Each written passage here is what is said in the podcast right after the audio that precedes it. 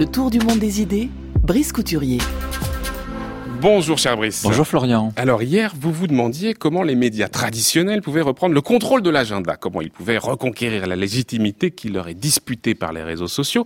Qu'en dit-on du côté de notre consoeur britannique, la BBC, Brice? Eh ben sur son site Futuranova, la Bib, comme on dit, a organisé un vaste débat faisant intervenir de très nombreux spécialistes. Les résultats de cette enquête ont été publiés par Richard Gray sous le titre, je traduis, Mensonges, propagande et fausses infos, un défi pour notre temps. Et d'abord un constat qui vaut pour nous tous. Les hoax les plus délirants trouvent toujours des esprits pour les relayer. Certains peuvent enflammer la toile illico. Ainsi, une rumeur faisant état de la mort du rappeur Jay-Z a ainsi touché 900 000 personnes sur Twitter.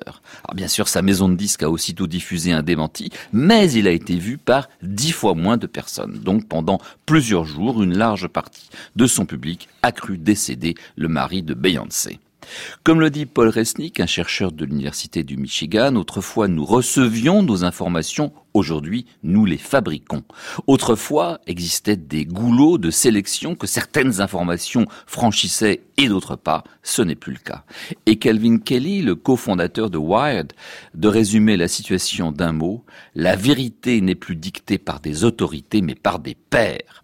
Internet, en démultipliant les sources d'information, a d'abord été perçu comme un facteur de pluralisme intellectuel et donc de progrès pour la démocratie. Mais on a vite déchanté. Certains disent des choses que nous n'aimons pas entendre, alors nous les supprimons afin de demeurer dans un délicieux entre-soi, une bulle, selon l'expression qui revient souvent. Les gens qui ont envie de s'indigner trouvent toujours matière à le faire. Ceux qui croient à des complots sont à l'affût des preuves de l'existence d'un tel complot. Ils sélectionnent donc leurs informations en fonction de leur marotte. Et cela débouche sur une polarisation et une radicalisation qui n'est pas favorable à des démocraties apaisées.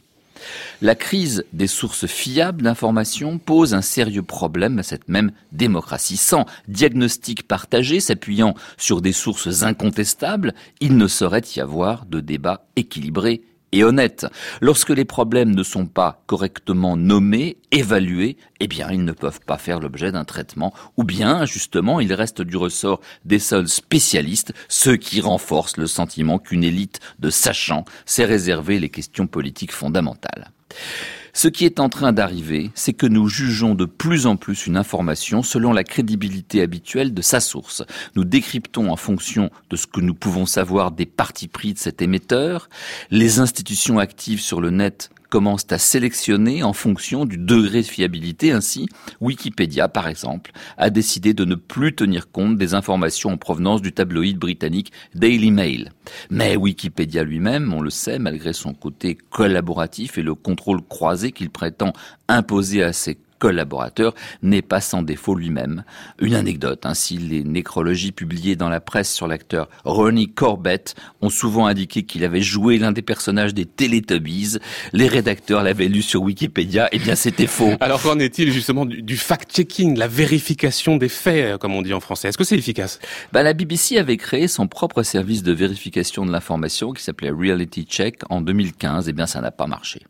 Les gens qui relaient une rumeur sont plus nombreux que ceux qui relaient sa correction.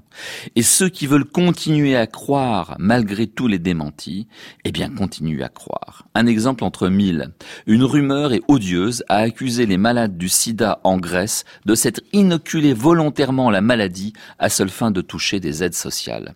C'est monstrueux et l'OMS s'en est saisi, mais les enquêtes, témoignages recueillis de par l'Organisation mondiale de la santé n'ont guère fait évoluer les mentalités. Ce hoax persiste sur la toile.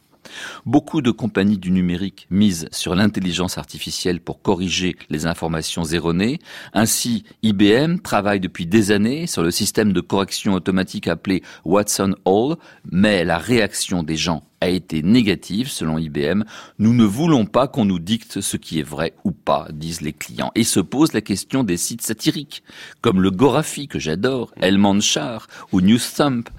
Prenez cette information géniale. L'aéroport Notre-Dame-des-Landes finalement remplacé par une centrale nucléaire. Ou bien Algérie, plusieurs statuts demandent l'asile culturel en Europe. Ces blagues nous font rire, mais l'intelligence artificielle, elle, aura-t-elle le sens de l'humour et du deuxième degré? Va-t-elle corriger ces amusantes satires sous prétexte que ces informations ne sont pas fondées? Comme le dit le vice-président de Yahoo, Rohit Chandra, plus d'humains dans la boucle, ça aiderait. Lewandowski maintenant. Une large portion du public vit dans des bulles, dans ce que nous pouvons considérer comme une réalité alternative. La vraie question, c'est comment faire éclater les bulles dans lesquelles beaucoup d'entre nous sont devenus, sans même s'en douter, prisonniers. Eh ben, en suggérant, par exemple, aux moteurs de recherche et aux sites de vente en ligne de nous proposer des informations et des produits culturels en léger décalage avec ce que nous sommes censés aimer. Google le fait déjà en permettant à des ONG de figurer haut sur la liste de propositions.